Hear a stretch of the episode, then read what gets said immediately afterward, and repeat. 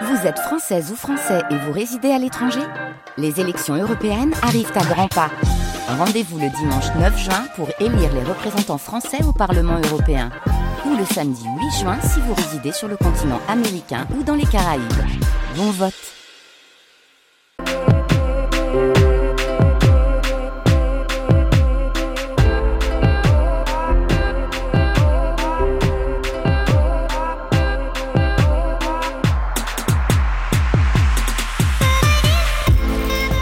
Bonjour à tous, bienvenue dans Culture Monde, le magazine international de France Culture, préparé avec Barthélémy Gaillard, Bertie Bourdon, Gwendoline Troyano, Emma Lichtenstein et Nora Litoussi, réalisé par Vivian Lecuivre. Et à la technique ce matin, c'est Florent Bujon.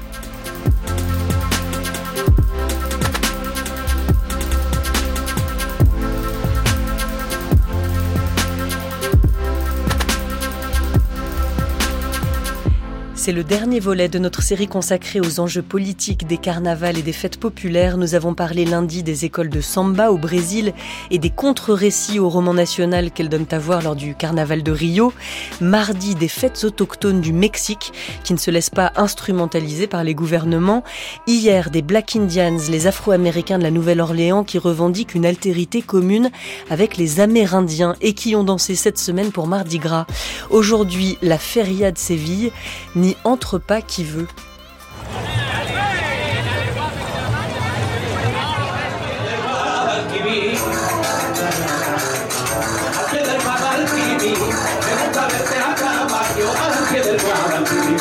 Pour nous, la feria de Séville est une semaine incontournable de l'année. La meilleure de l'année, celle que nous attendons le plus. Les femmes flamenca, j'adore les femmes vêtues en flamenca. C'est ce que j'aime le plus au monde. Ici, quand les gens t'invitent dans leur caseta, ils t'invitent chez eux. Il y a des fois où les gens des casetas familiales, qui sont privés, te laissent entrer. Et dans ce sens, c'est assez ouvert d'esprit. Très sympathique, simplement euh, on était très étonnés de ne pas pouvoir entrer. Et en fait, il semblerait que c'est complètement privé, donc euh, voilà, on se promène. Chaque année, au glorieux mois d'avril, la compagnie de bus de Séville ouvre des lignes spéciales, un convoi sans queue ni tête déversant chaque matin des milliers de personnes, sévillant des banlieues résidentielles ou touristes plus lointains. Le quartier des Rémédios s'emplit du bourdonnement de la foule, des odeurs de friture dont sont chargées les tables, du son des tambours et castagnettes qui accompagnent les danses traditionnelles, les sévillanes. Il y a des gitanes qui vendent des œillets, des chevaux à la crinière tressée et bien sûr partout des robes de flamenca. Mais le cœur battant de la feria de Séville est invisible aux profanes. Ce sont ces plus de 1000 casetas, des tentes en toile et aux couleurs criardes dont les portes restent la plupart du temps closes.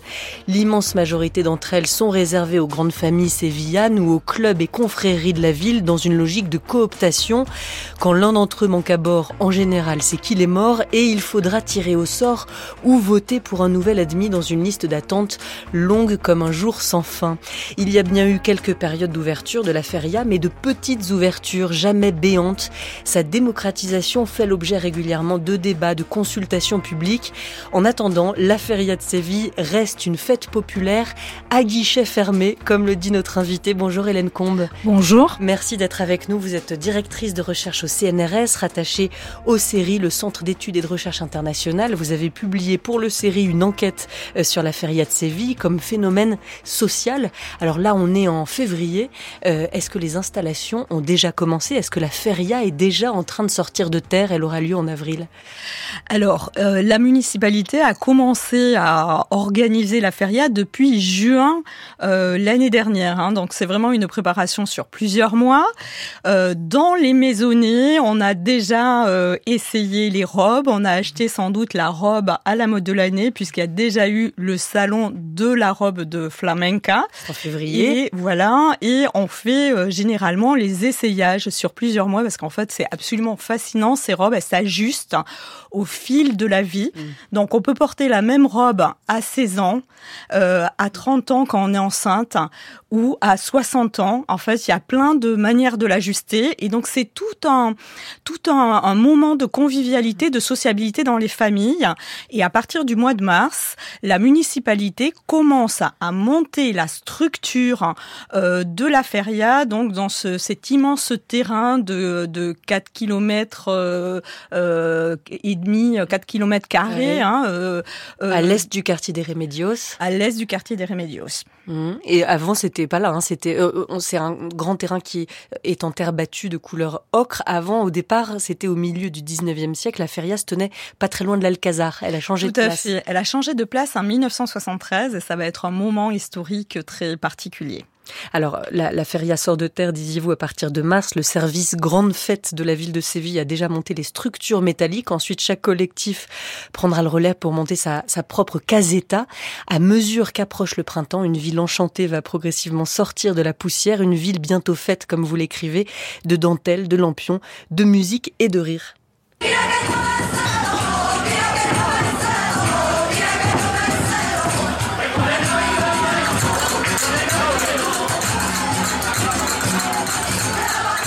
Alors on danse et on chante dans une caseta, seulement de la musique ou des danses traditionnelles, hein, ce serait impossible de danser sur Bill ou sur Daft Punk, c'est même pas envisageable. Et qui a ce rôle de gardien des traditions? Qui dit, qui dit il faut jouer telle musique parce que c'est ça la tradition espagnole? Alors, c'est la mairie qui euh, codifie euh, chaque, euh, chaque étape de, de, la feria. Hein. Donc, il y a un, concours pour le grand portail d'entrée qui est absolument magnifique. Il y a un concours pour l'esthétique des cassetas. Il y a des règles très strictes. Hein. Il faut des motifs floraux. On n'a pas le droit de déroger à cette règle.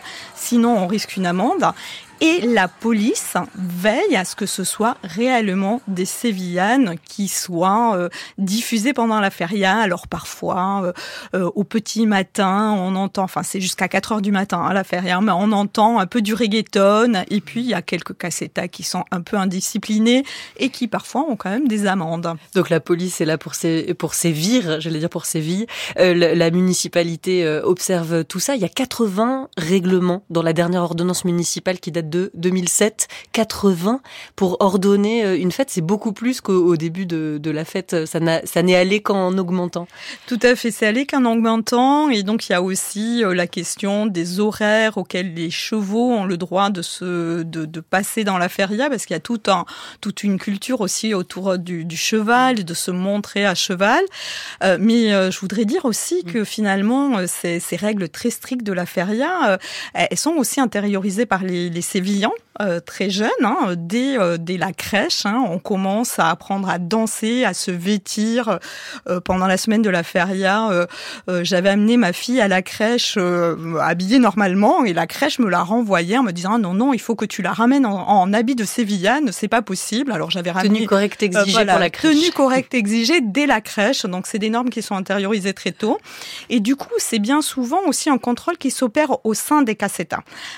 donc et j'ai le souvenir, par exemple, de euh, de, de quelqu'un qui me racontait que un, un, un membre de un, un invité d'une cassetta était arrivé avec un costume bariolé qui était complètement décalé par rapport à la feria et on lui a demandé de partir. Euh, ce n'était pas la tenue correcte, correcte exigée. Alors sur les plus de 1000 cassettas de la feria de Séville, moins de 2% aujourd'hui sont ouvertes au public. Qui sont celles et ceux qui ont obtenu le droit d'avoir la leur propre Il y a d'abord les grandes familles de Séville qui en ont depuis des générations de ces cassetas, qui se les presque qui se, j'allais dire qui se les transmettent, c'est pas vraiment le mot. Il faut payer, euh, il faut payer quelque chose chaque année. Mais comment, qui sont ceux qui ont cette, euh, ces cassetas Alors, d'abord, la feria de Séville naît initialement comme une, une foire aux bestiaux, hein, une foire aux bestiaux. Donc, c'est les grands propriétaires terriens, donc les grandes familles de la noblesse andalouse et de la noblesse espagnole, qui ont d'abord ces grandes cassetas. Donc, jusqu'aux années 70, hein, on appelait, c'était les señoritos, les señoritas, qui avaient des cassetas et donc c'était des cassetas qui n'étaient pas du tout euh, accessibles au commun des mortels. Donc dans les années 70, ça va s'élargir, vont se développer ce qu'on appelle les cassetas euh, familiales qui en fait sont euh, souvent des groupes affinitaires, des groupes d'amis, donc des membres de la famille mais des amis d'amis, les familles les familles élargies. Et on rentre donc dans la casseta par cooptation. Et donc il y a généralement une, quarante, une quarantaine de membres dans, dans ces Euh, et il y a des règles variables hein, pour rentrer dans la caseta. Euh, vous l'avez dit, ça peut être par tirage au sort, ou ça peut être par par vote, ou ça peut être la personne qui est proposée par plusieurs personnes de la caseta. Mais donc c'est des logiques très fortes d'entre-soi, et donc il faut euh, qu'on se connaisse pour pouvoir rentrer dans la caseta. Et c'est finalement un élément essentiel euh, du, de la félicité euh, sévillane, hein, cette idée qu'on va être entre gens de bonne compagnie. On peut avoir des invités, euh, mais il faut être présent quand, on a, quand ces invités sont, euh, sont euh, au sein de, de, la caseta. Ah oui, d'ailleurs, vous, vous en avez fait les frais, parce que vous êtes entré alors que votre hôte n'était pas encore là. Ça n'a pas plu au, au, gardien de la caseta, au videur. J'ai été expulsée, j'ai été expulsée de, la, de la caseta et je pensais que mon âge et ma tenue me protégeraient, mais pas du tout parce que vous aussi, vous aviez une belle robe de flamenca. Vous nous raconterez comment vous l'aviez choisie. Alors, euh, parfois, on choisit des nouveaux euh, venus par tirage au sort ou on va prendre sur la liste. Il y a 23 ans d'attente aujourd'hui pour entrer dans une caseta, mais ça, c'est quand quelqu'un, euh, quand quelqu'un part de ses vies ou quand quelqu'un meurt, ou ça peut être un peu n'importe quand. On peut se porter candidat pour euh, pour avoir accès à une caseta. Alors, les 23 ans, c'est pour avoir une cassetta entière. Entière. Alors une cassetta entière. Alors les nouvelles cassettas, c'est généralement euh, les entreprises. Il y avait beaucoup de cassettas d'entreprises parce que c'était on faisait du commerce quand même à la, à la feria de Séville. Euh, et donc ça c'est une tradition qui est en train de s'étioler. Euh, Aujourd'hui, par exemple, Airbus, hein, qui a euh, des usines à Séville, a encore une immense cassetta. Mais de moins en moins d'entreprises ont des cassettas. Et donc quand elles libèrent une place, on crée des cassettas qui sont généralement des petites cassettas euh, plus de nature euh, euh, familiale ou, associative.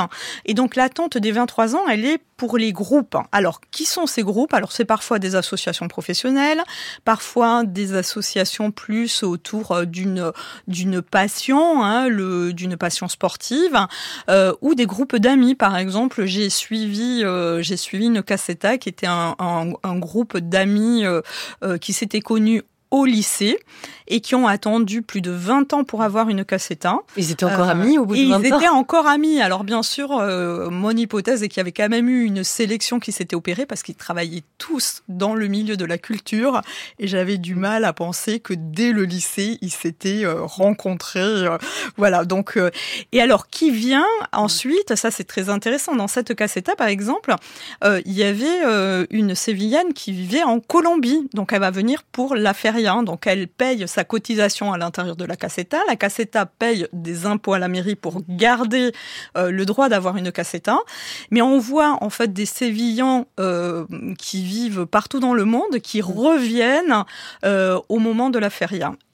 En 2008, la crise économique a particulièrement touché l'Espagne euh, et donc payer une cotisation qui est quand même assez élevée par an était devenu difficile. C'est quoi C'est 1300 euh, euros pour une petite cassetta? Voilà, 1300 euros. Euh, alors ça, c'est les impôts pour la mairie. En fait, il y a des, des, des, des et, et, du coup, en fait, j'ai eu pas mal d'enquêtés qui m'ont raconté comment leurs parents leur ont dit non, non, ne quitte pas la cassetta, on va payer ta cotisation pour que tu puisses garder ta place dans la cassetta parce que tu sais, ça risque d'être important pour toi euh, plus tard. Là, tu as des difficultés, mais bon, justement, la cassetta peut t'aider. Et pourquoi euh, la cassetta peut aider? On y fait aussi du réseau, des relations, on trouve, euh, on trouve du travail?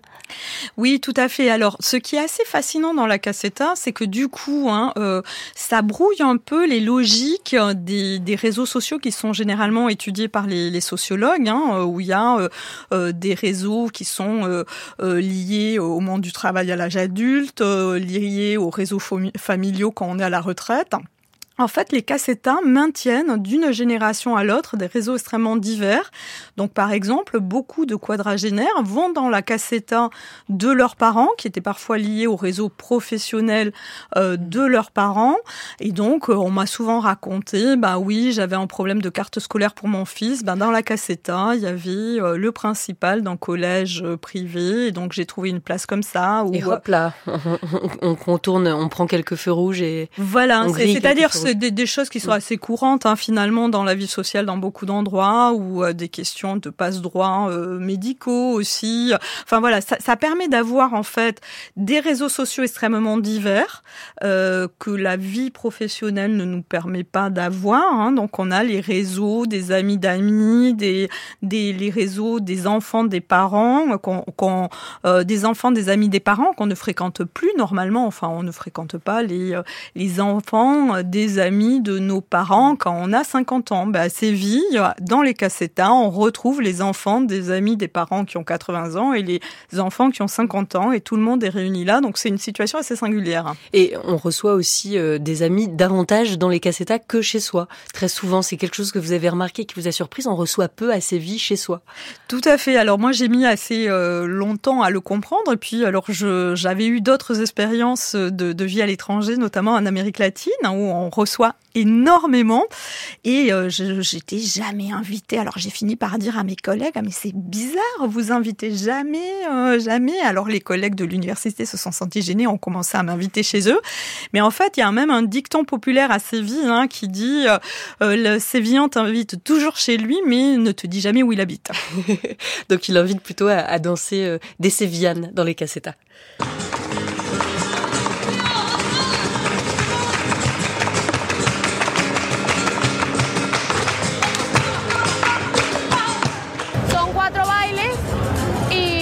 Ce sont quatre danses, ce sont des pas qui sont très liés entre eux. Et la vérité, c'est que si vous n'êtes pas d'ici, vous aurez toutes les peines du monde à les danser.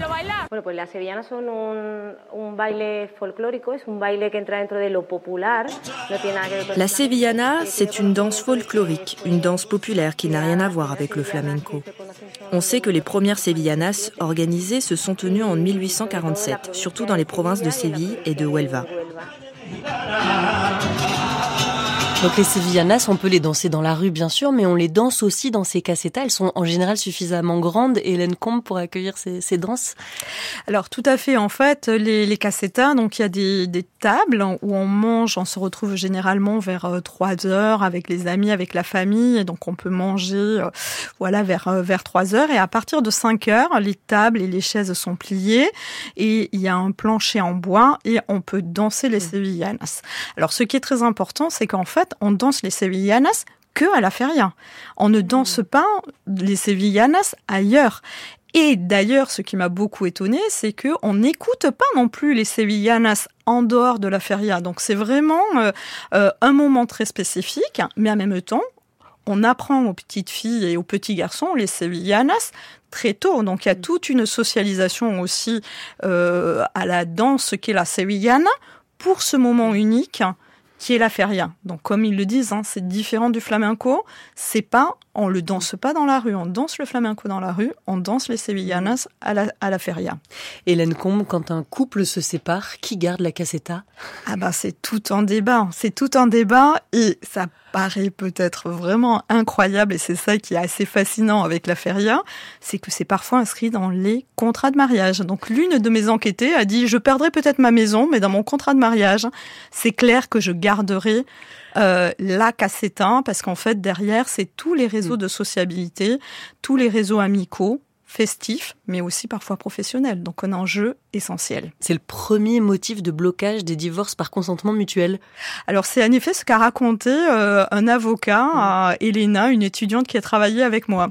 Et oui, qui lui vous a dit avant la garde des enfants ou du chien, c'est vraiment la caseta qui pose problème. Ça peut aussi affaiblir des amitiés quand l'un en est et l'autre pas. La caseta Miguel, par exemple, il est devenu amer, euh, Miguel. On lui parle plus à Miguel.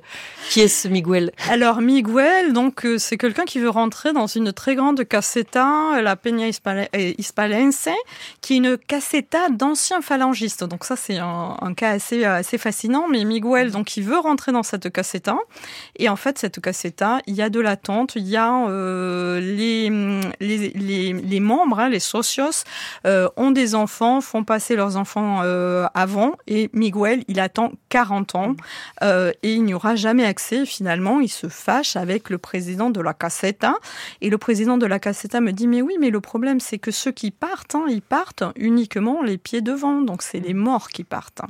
Qu'est-ce que c'est que cette caseta liée à la phalange des, des sociabilités ce sont des casetas de, de sociabilité professionnelle, comme on dit, donc ce sont des, plutôt des professeurs. Mais comment ça se fait qu'une caseta avec des professeurs, d'anciens fonctionnaires de la Phalange, donc ce, ce, groupement politique et paramilitaire avec un programme inspiré du fascisme qui avait lieu euh, sous, sous, la dictature, comment se fait-il qu'ils aient encore leur caseta alors, ce qui est très intéressant dans, euh, dans la feria, euh, c'est en fait qu'elle a été construite par strates successives. Hein, et justement, euh, Michel Agier, hein, sur le carnaval de Bahia, nous, nous incite à fragmenter la fête et revenir à des histoires qui sont très locales, très spécifiques des collectifs.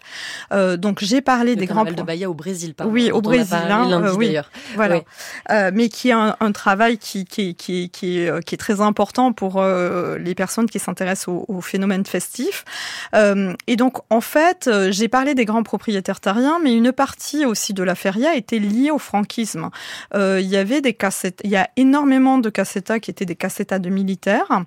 et donc, ces cassetas de militaires, elles sont restées. Et alors, elles sont restées, c'est assez fascinant. Des fois, il y a des, des de casernes qui ont été rasées, mais les membres de ces casernes, euh, ont toujours une cassetta ou leurs descendants ont toujours une cassetta. Donc euh, euh, il y a parfois des gens qui n'ont plus aucun rapport avec l'armée qui continuent à fréquenter les enfants deux militaires qui étaient euh, les collègues de, de, de leur père. Euh, et dans le cas de cette cassetta en particulier, en fait, au moment du, du retour à la démocratie, euh, donc euh, la, la phalange, et alors c'est pas le début hein, de la phalange euh, des dans les a, des années 30, hein, c'est déjà une phalange qui est devenue en fait très institutionnelle, qui est en charge de l'éducation politique et sportive dans les établissements scolaires, hein, de former, euh, euh, de, de, de, former la jeunesse, et donc ils sont euh, ils sont dissous hein, au moment du retour de la démocratie et ils sont euh, reversés dans différents ministères locaux des autonomies et notamment au ministère de, de, de la culture. Et, et en fait, ce collectif va continuer à exister à travers cette cassettant euh, donc euh, j'ai pu rencontrer comme ça euh, des figures clés de la phalange au niveau national, euh, euh maintenant d'ailleurs décédées, mais qui, qui étaient présents dans cette cassette Et donc ils se retrouvent hein, autour de la cassette Donc il y a, y, a, des préparatifs aussi dans les collectifs, hein, donc ça donne l'occasion. C'est pas le moment de la feria seulement, il y a des réunions pour organiser la feria, et donc ça permet à ces collectifs de continuer à exister de manière euh, invisible hein, à l'œil du passant. On ne les voit pas. Alors, il faut quand même expliquer, Hélène Combe, que la feria, pendant la dictature jusqu'en 75, c'est là aussi que se fomentait ou se rassemblait une certaine résistance, en tout cas dans les années 70. Le Parti des travailleurs espagnols euh, s'y réunissait de manière euh, clandestine dans, dans les années 70, euh, dormait et chantait des chants révolutionnaires parfois à la barbe de, l'armée, des militaires qui étaient tout, tout près. Le Parti communiste espagnol aussi a eu une caseta clandestine plutôt vers 73. Et au moment de la transition, la feria devient aussi l'un des espaces symboliques du retour à la démocratie. Comment? Oui, alors c'est une histoire qui était très très peu connue et qui a fait euh, beaucoup de débats chez mes enquêtés. C'était extrêmement intéressant. Euh, ben, en fait, la feria, euh, finalement symbolise pour la jeunesse contestataire des années 70 euh, le caractère extrêmement classiste du franquisme, hein, c'est le terme qui revient de manière récurrente, et qui est accentué dans le contexte de la société andalouse, hein, où encore les grands propriétaires tariens, en alliance avec le régime franquiste, et extrêmement, euh, euh, sont extrêmement présents.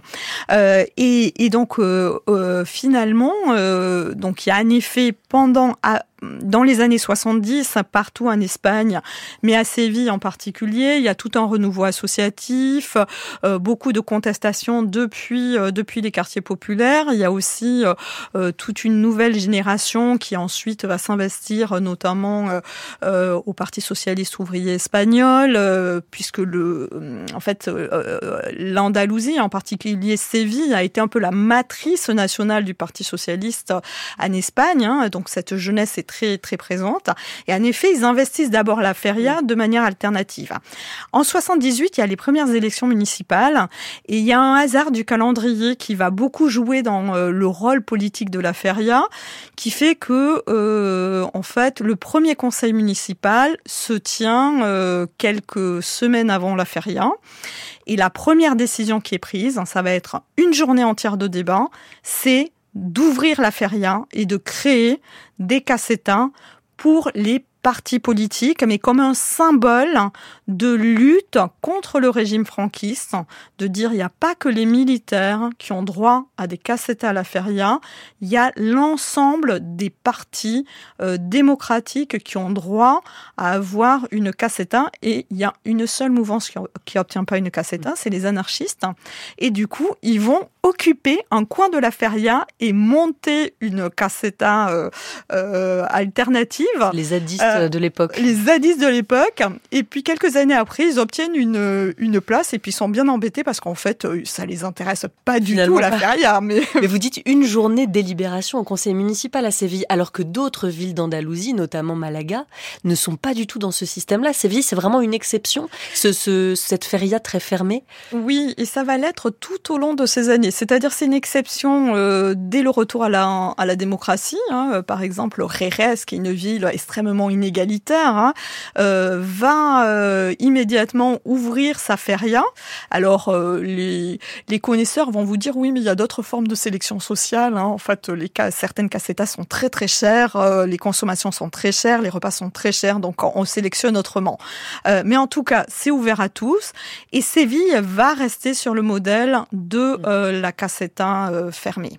Alors il faut quand même, euh, Hélène Combe, parler de votre robe, cette robe de flamenca qui vous donne tant de soucis. Vous n'avez pas du tout le choix pour enquêter sur la feria. Il faut que vous achetiez une robe de flamenca. Ça, ça vous emballe pas du tout au début. Hein non, alors mais vraiment pas du tout. Puis ça me paraît un peu, un peu farfelu euh, de, me dire que je vais me mettre en robe traditionnelle pour faire, euh, pour faire mon enquête. Et puis je vois autour de moi tout le monde très préoccupé par le fait que je ne prête aucune attention à cette question et que les mois passent et j'ai toujours pas ma tenue. Et donc que mon entourage se mobilise, on me prête des robes, on m'envoie des adresses de vente de charité parce que c'est une tradition aussi de revendre les, les robes de feria parce que c'est très très cher. Et puis finalement, une semaine avant la feria, je vais dépenser un argent fou que je peux pas me faire rembourser par le CNRS en note de frais pour m'acheter une robe.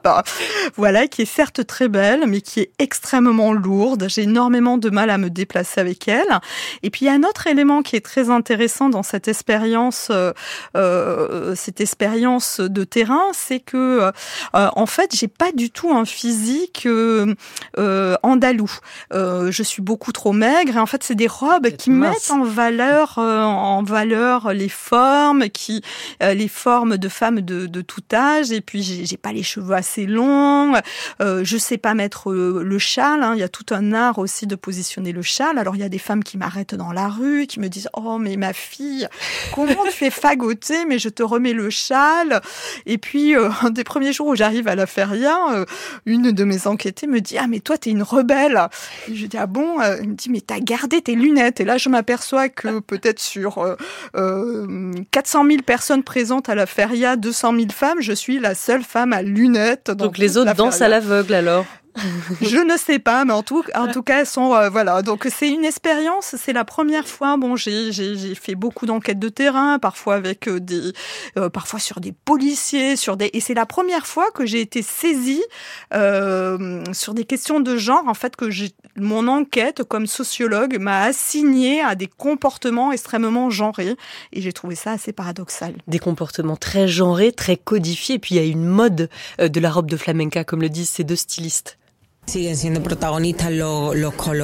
couleurs les plus courues pour la feria sont les grands classiques, le rouge, le blanc et le noir, même chose pour les motifs avec les pois et les tissus unis. Mais cette année, nous avons aussi eu beaucoup de commandes pour des costumes violets, jaunes, couleur mandarine. Sinon, le châle reste l'accessoire star. Tout comme les fleurs. Les robes à volants un peu évasées sont toujours les plus demandées car elles sont élégantes pour danser. Après, le nombre de volants, leur emplacement, tout cela varie d'une année sur l'autre et d'un styliste à l'autre. Mais nous partageons un même souci, proposer des vêtements près du corps qui mettent en valeur la taille et le cou tout en vous permettant de danser à votre aise. Est-ce que vous savez euh, aujourd'hui, Hélène Combe, quelle est la, couleur à la mode en 2024 pour les robes de flamenca? Alors non, j'ai pas. Vous pas tenu au courant? Je me suis pas tenue au courant, mais je sais qu'il y a quand même une polémique autour de la robe de flamenca qui est liée au fait que ces deux dernières années, il a fait très très très très chaud à Séville, et donc en fonction de la mode, parfois les robes de flamenca sont à manches courtes ou sont à manches longues, en tissu plus ou moins épais, avec plus ou moins de volants, euh, et en fait le fait que les températures montent jusqu'à 35, euh, 40 et beaucoup plus en fait à l'intérieur des cassetas mm. puisque c'est euh, en toile plastique, euh, a lancé tout un débat sur le fait que c'est devenu quand même très mm. éprouvant pour les femmes d'être habillées en robe de flamenca à la feria de mm. Séville. Et les jeunes générations qui se succèdent et notamment de femmes, elles remettent jamais en cause ce code vestimentaire là Alors ça c'est une question extrêmement intéressante. Alors les dans les années 70, euh, les femmes l'ont remis en cause et justement toute cette génération contestataire, hein, si on regarde les photos, allait à la feria pas du tout en robe de flamenca. Euh, et en fait aujourd'hui c'est beaucoup moins le cas. Euh, et euh, une de mes enquêtées me disait je, suis féministe mais avant de rentrer à la feria. et donc il y a tout un débat quand même autour autour de ces questions-là, mais la majorité des, des femmes ont quand même ont quand même ces, ces robes. Et pour moi, c'est essentiellement lié à tout ce qu'il y a autour en termes de sociabilité, mm. notamment de sociabilité familiale. On s'échange les robes entre cousines, entre sœurs, les mères, les grands-mères les ajustent. Donc, ce qui plaît, c'est pas forcément le fait d'être en flamenca à la feria, c'est tout ce qu'il y a derrière euh, en termes de, de convivialité euh, et d'échange. Alors, certaines femmes ont réussi à obtenir une cassetta pour elles, c'est la cassetta Las Chicas del Lunes, les filles du lundi. Euh, donc c'est une, une cassetta qui est exclusivement dédiée à elles et beaucoup euh, qui ont aujourd'hui 60, 70 ans. Ont, se sont séparées entre temps de leur mari quand elles étaient mariées parce que il y a une forme de vrai euh, engagement aussi pour cette cassetta et vous, vous faites ce parallèle dans votre étude entre des générations de militantes féministes et ces femmes qui aujourd'hui viennent danser, qui se disent libres. Et sur, sur la question des femmes aussi c'est différent mais il y a un vrai travail de prévention contre la violence machiste dans le cadre de la feria, c'est nouveau? Alors, euh, euh, c'est deux temporalités qui sont un peu différentes et qui sont extrêmement intéressantes. En effet, euh, Las Chicas del Lunes, la casetas de Las Chicas del Lunes, euh, émerge d'un groupe de, de, femmes qui se disent pas forcément féministes, mais qui en, en réalité l'étaient à la fin des années 70, au moment de la transition et au début des années 80.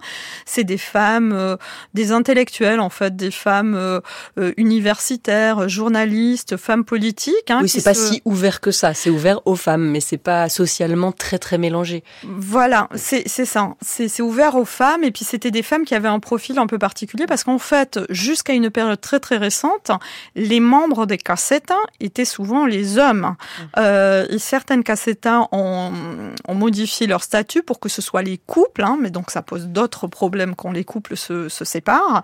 Et donc dans les années 80, ces chicas del lunes obtiennent hein, une, une cassetta que pour elles, où elles sont, elles, membres de plein droit, uniquement elles, les femmes de cette cassette Et en fait, ça apparaît comme absolument révolutionnaire. Hein. Il y a des reportages de elles, euh, Espagne, où elles font euh, la une. Voilà, donc ça, c'est sur les années 80. Euh, Aujourd'hui, en effet, la question des violences euh, machistes dans les fêtes en Espagne est un sujet absolument essentiel. Euh, j'écoutais une émission euh, récemment où une journaliste espagnole disait en Espagne le viol fait partie de, fait, fait partie de la fête. et, elle le disait, elle l'affirmait comme une comme comme en fait jusqu'à une période très récente le viol fait partie de la fête. Et donc il y a eu ce viol d'une d'une jeune femme en, en 2016 à Pampelune par des Sévillans, c'est quelque chose qui est assez mal connu, mais je pense que c'est pas un hasard que ce soit des Sévillans, qui a ouvert tout un débat sur le fait de euh, prévenir les violences machistes dans le cadre des grandes festivités.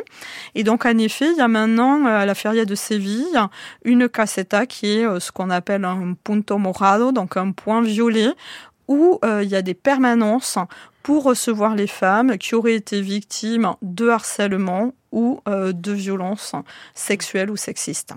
Alors il y aurait encore beaucoup à dire sur cette feria, euh, l'attention portée aussi aux enfants, aux enfants perdus qui se, euh, en, je sais plus quand c'était en 79, il y avait eu plein de, plus de 500 enfants égarés qui avaient été finalement pris en charge parce que la municipalité se euh, coordonne. Il y a une cassetta exprès pour les enfants perdus. Il y a aussi les saisonniers qui arrivent par centaines des campagnes d'Andalousie et vous écrivez Hélène Combe que la feria est un précipité des rapports complexes entre la capitale régionale et les villages de ces campagnes qui fournissent plus généralement le personnel de la ville, euh, ceux qui montent et démontent les cassetas, les livreurs, les cochers, cuisiniers, serveurs, musiciens.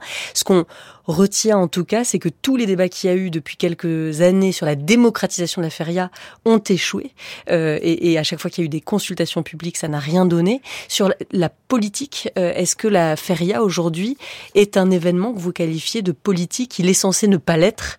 Est-ce qu'il l'est alors les Sévillans vont vous dire que non, mais en fait euh, la feria euh, se déroule euh, très souvent en période de campagne électorale, hein, c'est le hasard des calendriers, et donc tous les candidats y défilent.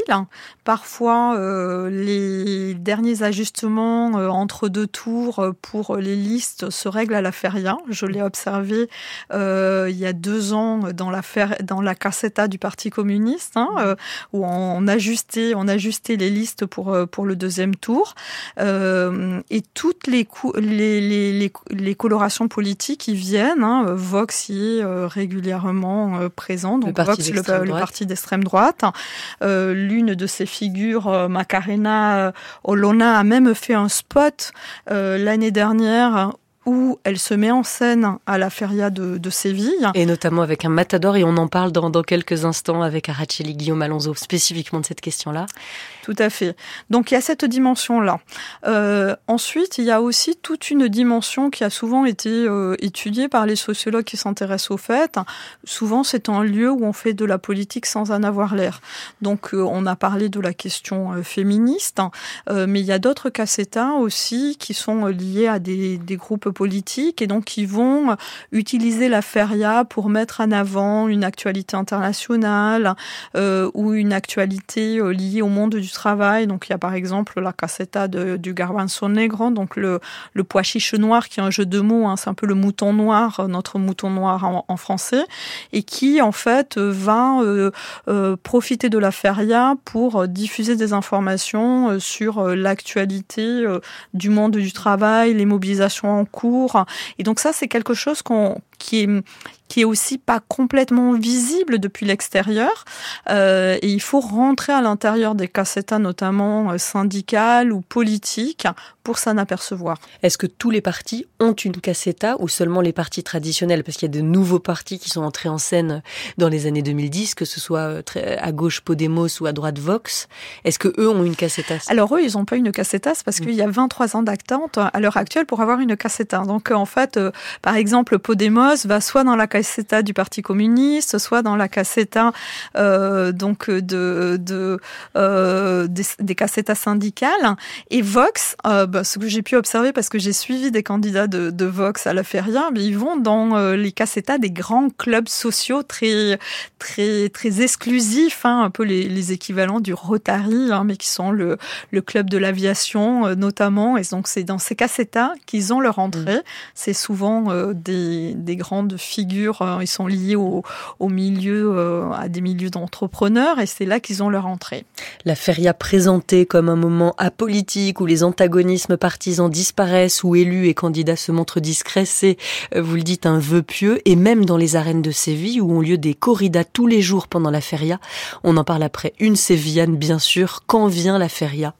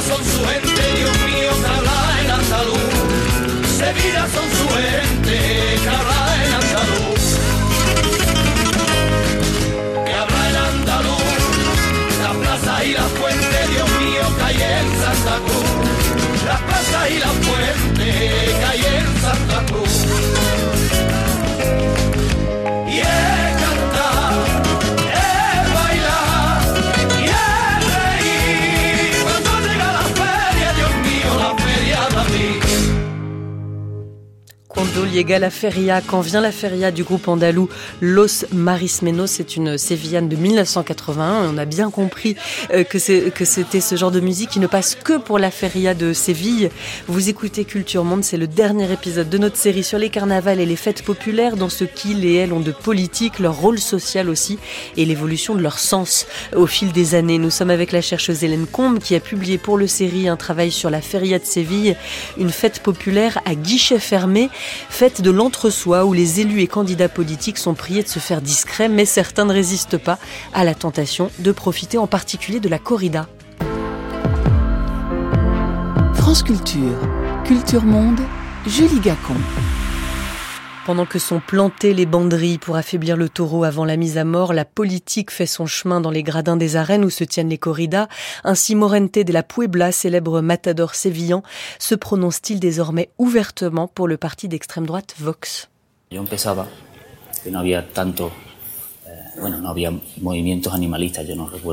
À mes débuts dans la tauromachie, les militants animalistes étaient presque absents des débats. Je ne me souviens d'aucune prise de parole sur ce sujet. J'étais fier de mon métier de matador, fier de représenter ma ville, mais 20 ans plus tard, c'est devenu beaucoup plus difficile pour moi. L'arrivée de Vox et de Santiago Abascal ont suscité de grands espoirs pour tout le monde autour de moi, non seulement dans le milieu de la corrida, mais pour tous ceux qui sont attachés aux coutumes de ce pays. Bonjour Araceli Guillaume Alonso. Oui, bonjour. Merci beaucoup d'être avec nous. Vous êtes professeur émérite à la Sorbonne, historienne de la corrida. Euh, traditionnellement, est-ce que les arènes sont censées être apolitiques comme est censé l'être l'ensemble de la feria de Séville? Alors, euh, officiellement ou traditionnellement, oui, elles ont toujours été apolitiques ou au contraire, comme tous les actes dans la vie d'un individu ou d'une société, totalement politiques. C'est-à-dire qu'on euh, on, le, le, la corrida n'avait pas un signe politique distinct. C'est clair qu'il y avait des, des gens de tous les milieux et de toutes les appartenances qui allaient ou n'allaient pas voir des corridas. L'intérêt pour la corrida était indépendant pendant des siècles, indépendant de, des positions politiques de chaque individu. Et quand le parti d'extrême droite Vox, que cite ici le matador Morante de la Puebla, qu'il cite et qu'il soutient euh, par ailleurs, quand Vox veut profiter de ce qu'il est l'un des rares quand même aujourd'hui à soutenir sans embâche la corrida pour en faire euh, la publicité auprès des aficionados, est-ce qu'il entre Vox dans l'arène ou est-ce qu'il se tient à l'entrée? Alors, Vox a essayé d'entrer dans l'arène, c'est-à-dire euh, sa présence dans l'arène. Et bon, il faut tenir compte du, du phénomène sévillan. D'abord, euh, la feria de Séville, quand vous dites ce terme, je tiens à le signaler, c'est exact, c'est aussi bien la feria, les lieux où sont les casetas dont vous venez de parler longuement avec toutes ces coutumes, et les arènes où se tient un programme qui dure même au-delà du temps de la feria, c'est-à-dire que avant les jours de feria, il y a déjà des corridas. Le nombre de corridas est supérieur au nombre de jours de feria et couvre tous les jours de feria. Donc, si vous voulez, le mot feria dans le cas de Séville contient les deux. depuis le premier jour, en 1847, on a fait la première foire au bétail qui a été l'occasion de cette, et agricole, de cette chose qu'on a appelée la feria Séville, dès la première année, il y a eu deux spectacles tauromachiques. Donc, les deux sont totalement indissociables. Et il est vrai que pendant de nombreuses années, je ne parle que du cas sévillan, car ça sera différent selon les villes. Et Séville est pour tout un cas très fort, en particulier dans cette, histoire de tauromachie ou de feria. La feria de Séville est devenue le modèle de toute l'Andalousie. Mm. Même si les ferias hier sont différentes, mais elles sont toutes sur le modèle et on danse des sévillanes à des endroits où autrefois on ne dansait pas des sévillanes, à Malaga par exemple. Euh, alors, pour revenir à cette histoire des ferias, euh, feria tauromachiques euh, et des partis politiques, ils ne passent pas la porte, à vrai dire. Euh, c'est impossible. Il n'y a jamais à l'intérieur d'une arène un une, propagande sous un signe politique. Il peut y avoir une demande de liberté ou de je ne sais quoi, avec à la limite un drapeau régional, mais pas des sigles politiques. Et Vox a essayé de, de, de, contrarier cette habitude et il, en particulier à Séville, dans quelques autres villes andalouses, il donnait à l'entrée des éventails, ce qui est toujours très pratique évidemment dans le cas des grosses chaleurs, ce qui est souvent le cas à Séville, mm. des éventails au public. Souvent ces éventails étaient tournés à l'envers pour que la personne ne se rende pas compte de ce qu'elle avait entre les mains avant d'entrer dans les arènes. Ça m'est arrivé. Évidemment, quand je l'ai vu, je m'en suis débarrassé. Ou d'autres aussi, d'autres l'ont gardé, d'autres l'ont gardé sans avoir d'a priori. Ce qui veut dire que pendant un certain temps, mais cela s'estompe, pendant un certain temps, l'année dernière en particulier, il y avait, il y a deux ans surtout, il y avait des éventails euh, avec le nom du Vox dans les arènes, ce qui change effectivement euh, cette perception des arènes comme les lieux politique par excellence ou pas politique du tout, mais dans lesquels les partis politiques n'avaient mm. pas leur place. Donc, il est venu en même temps, Morante a fait sa déclaration. Alors, il est vrai que depuis, des Matador. Molante La Puebla, c'est un très très grand artiste, un artiste immense qui a toré un nombre énorme de corridas l'année dernière, bien davantage que ce qui torait en ce moment les autres. C'était le cas autrefois, une centaine de courses. Et il est il est il est important parce que il est euh, c'est quelqu'un au summum de son art et au summum de ses capacités techniques. Mais ma foi, un torero peut avoir ses opinions politiques. Lui, il a été un des premiers à les manifester. Je pense qu'il y a d'autres toreros qui votent Vox occasionnellement, euh, même sûrement, mais ce n'est pas du tout une, norme. Je ne sais pas, la, la tauromachie euh, a été instrumentalisée par le franquisme, on le sait, l'opium du peuple, mais la tauromachie a voulu être, enfin, Vox a voulu à son tour instrumentaliser la corrida comme Franco l'avait fait exactement de la même façon, c'est-à-dire en associant euh, en associant, euh, euh, la, la, pour Franco, c'était associé l'Espagne du franquisme à cette à la corrida, alors qu'il y avait eu des corridas pendant la République, autant que qu'à l'époque franquiste, et même sur.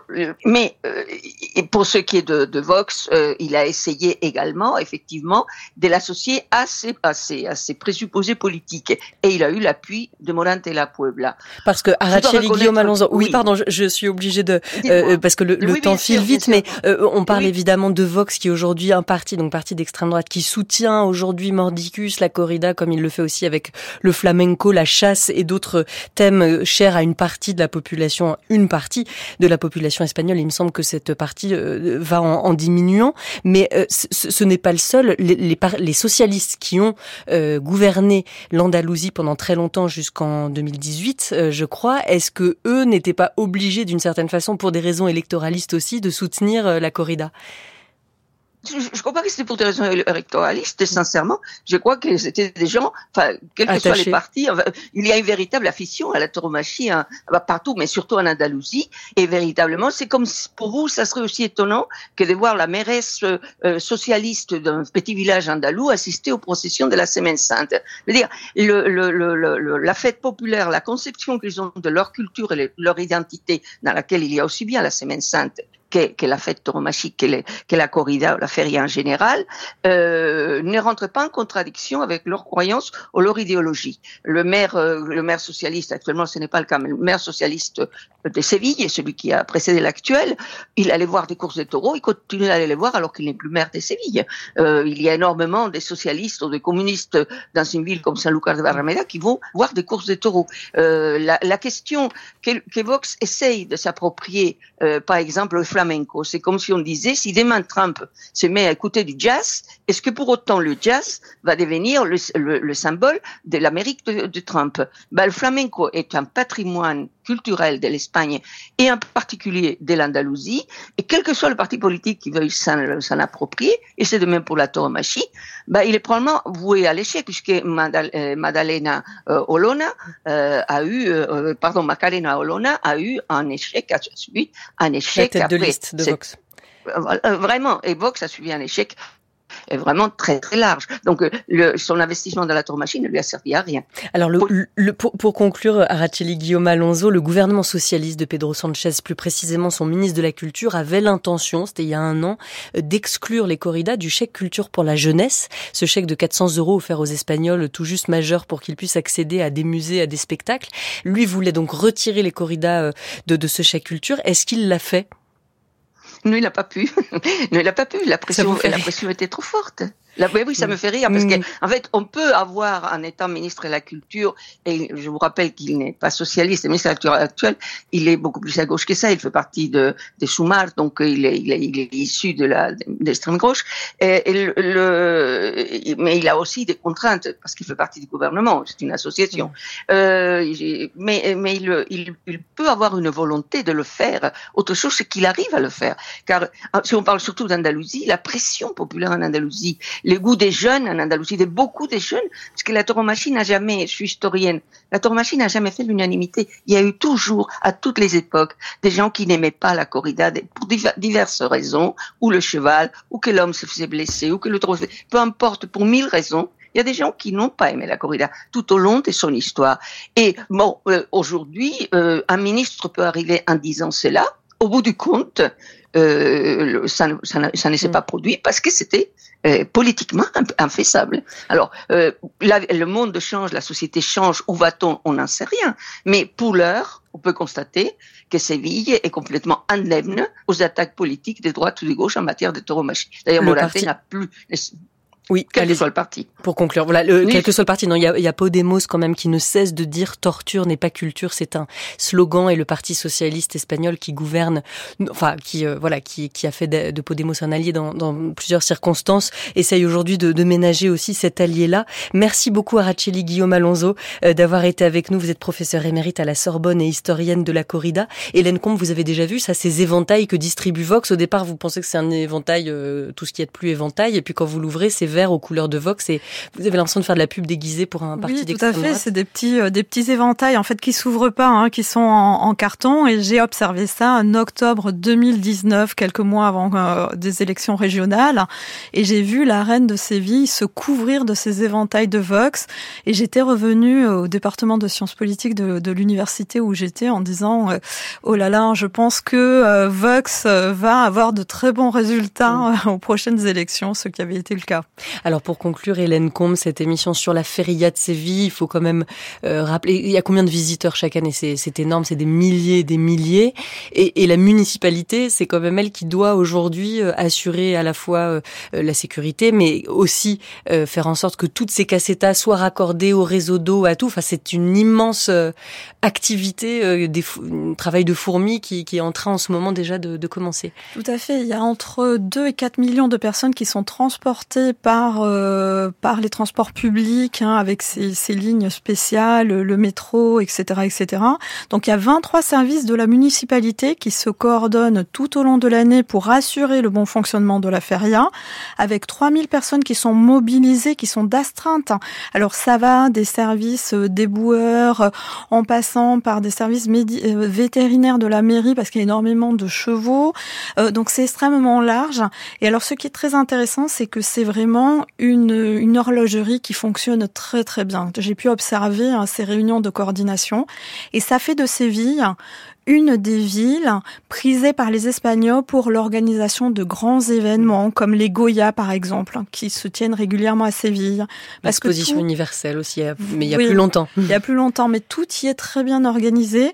Et ce qui est intéressant, par rapport à des éléments comparatifs qu'on pourrait avoir avec l'arrivée des Jeux Olympiques à Paris, c'est comment euh, en fait les employés municipaux sont associés, sont remerciés, donc ils ont des cassettes propres, mais il y a des campagnes de publicité après la feria pour remercier les éboueurs par exemple du travail qu'ils ont fait pendant la feria. Merci beaucoup d'être venue nous le raconter, Hélène Combe, directrice de recherche au CNRS, rattachée au série le Centre d'études et de recherche internationale de Sciences Po, pour qui vous avez fait cette enquête, Feria de Séville, une fête populaire à guichet fermé. Nous mettons le lien sur la page de Culture Monde de, de ce travail et je vous remercie d'être venu euh, nous en parler. Merci beaucoup. Merci à vous. Tout de suite, c'est la revue de presse internationale.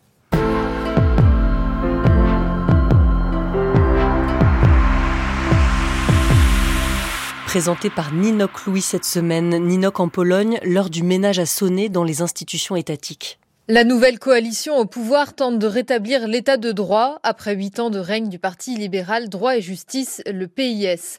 En début de semaine, un journaliste de la télévision publique TVP Info a présenté en direct ses excuses à la communauté LGBT+, pour le traitement qui lui a été réservé dans les médias publics, relais pendant huit ans de la propagande du parti au pouvoir. Przez lata w Polsce pod adresem wielu osób padały haniebne słowa pendant des années en Pologne, des propos honteux ont été tenus à l'encontre de certains uniquement parce qu'ils ont choisi qui ils sont et qui ils aiment. Les LGBT+ ne sont pas une idéologie, ce sont des personnes, des noms, des visages, des proches, des amis. Tous ont le droit d'entendre ce mot pardon quelque part et je le dis ici, pardon. Mais à culpa qu'on entend aussi parmi les élus du parti droit et justice. Et c'est un fléau, écrit la Gazeta Viborgza, citant l'exemple de ce candidat aux élections locales d'avril prochain, ancien responsable de district du PIS. Il se dit maintenant indépendant. Le candidat droit et justice à la mairie de Varsovie se présente, lui, comme un centriste.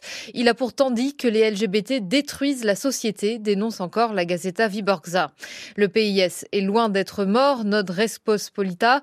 Le président président, Andrei Duda, issu du parti, est toujours en poste et en pleine tourmente après les révélations d'espionnage de l'opposition par le pouvoir via le logiciel Pegasus, qui a été surveillé qui savait s'interroge la presse polonaise. Le président refuse de répondre, dénonce encore Respospolita. Pendant ce temps, le ménage est en train d'être fait dans les conseils d'administration d'institutions et d'entreprises. Des membres du PIS sont limogés du conseil d'administration de l'entreprise d'énergie Toron, dont l'État est actionnaire, rapporte Gazeta Viborxa. Exclusion aussi d'un député du parti d'une commission d'enquête sur le déroulé des élections de 2020. Autre secteur, en pleine purge, la justice. Plusieurs président de tribunaux nommé par l'ex-ministre de la Justice Bigniew Ziobro, artisan de la sape de l'état de droit, pourrait être limogé. Des juges le demandent, mais ça ne va pas assez vite, remarque Gazeta Viborgza. Problème, on ne répare pas si facilement des institutions mises au pas. Le tribunal constitutionnel est ainsi la plus grande menace pour l'actuelle coalition au pouvoir, rappelle le quotidien, car il dispose toujours des outils nécessaires pour torpiller les actions du gouvernement à la demande du chef du parti droit et justice. La suite de votre revue de presse internationale, Nino Clou, est en Afghanistan avec une plongée dans l'enfer des prisons pour femmes. À Takar, Baglan et Kunduz dans le nord du pays, on y rencontre des mères de famille, d'anciennes employées gouvernementales, des manifestantes, détaille 8 AM, principal média indépendant du pays, des femmes arrêtées chez elles, dans la rue, au travail. Elles sont alors inculpées, entre autres, de corruption morale, de contact illégitime ou d'opposition au régime taliban. Alors, elles disparaissent dans l'enfer de ces trois prisons talibanes. Les abus y sont systématiques, passage à tabac, torture à l'électricité et violences sexuelles. Mariam, mère de famille arrêtée devant son mari et ses enfants, a été violée par trois talibans dans une cellule, puis frappée jusqu'à en perdre connaissance. Tout mon corps était noir et meurtri, raconte-t-elle. Adresser la parole à un homme peut suffire à être placé en garde à vue, puis emprisonné si sa famille n'a pas les moyens de payer un pot de vin aux policiers. C'est ce qui est arrivé à Sarah.